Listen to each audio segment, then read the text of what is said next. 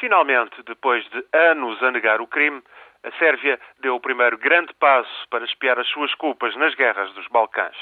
Após uma prolongada discussão, o Parlamento de Belgrado aprovou esta madrugada um pedido de desculpas pelo massacre de Srebrenica, a chacina de 8 mil muçulmanos bósnios em julho de 1995.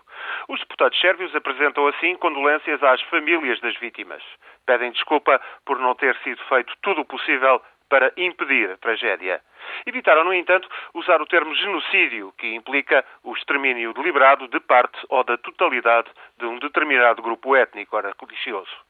Ora, o massacre de Srebrenica foi classificado como genocídio pelo Tribunal Internacional de Justiça e pelo Tribunal de Haia para os crimes de guerra na Jugoslávia.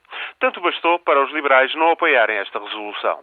Nacionalistas rejeitaram-na igualmente, afirmando que demoniza o país e ignora os crimes cometidos contra os sérvios por bósnios e croatas durante a guerra de 92-95.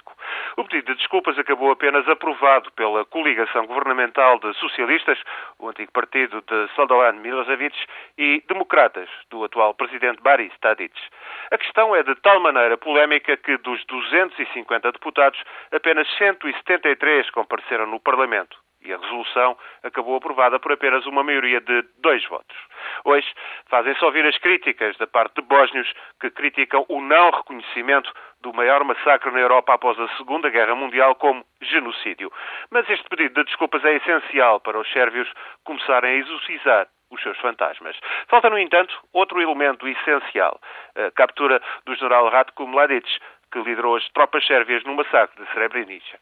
Mladic continua a monte, muito provavelmente na Sérvia. Enquanto Mladic não for capturado, tal como aconteceu ao líder dos sérvios da Bósnia, Radovan Karadzic, preso em Belgrado há dois anos, enquanto ele não for capturado, continuarão então a pairar as suspeitas sobre a cumplicidade de muita gente no país para esconder criminosos de guerra. Levar Mladic ao Tribunal de Haia é, pois, um imperativo a que a Sérvia não pode escapar. Só assim será considerado, de facto, o seu recente pedido de adesão à União Europeia.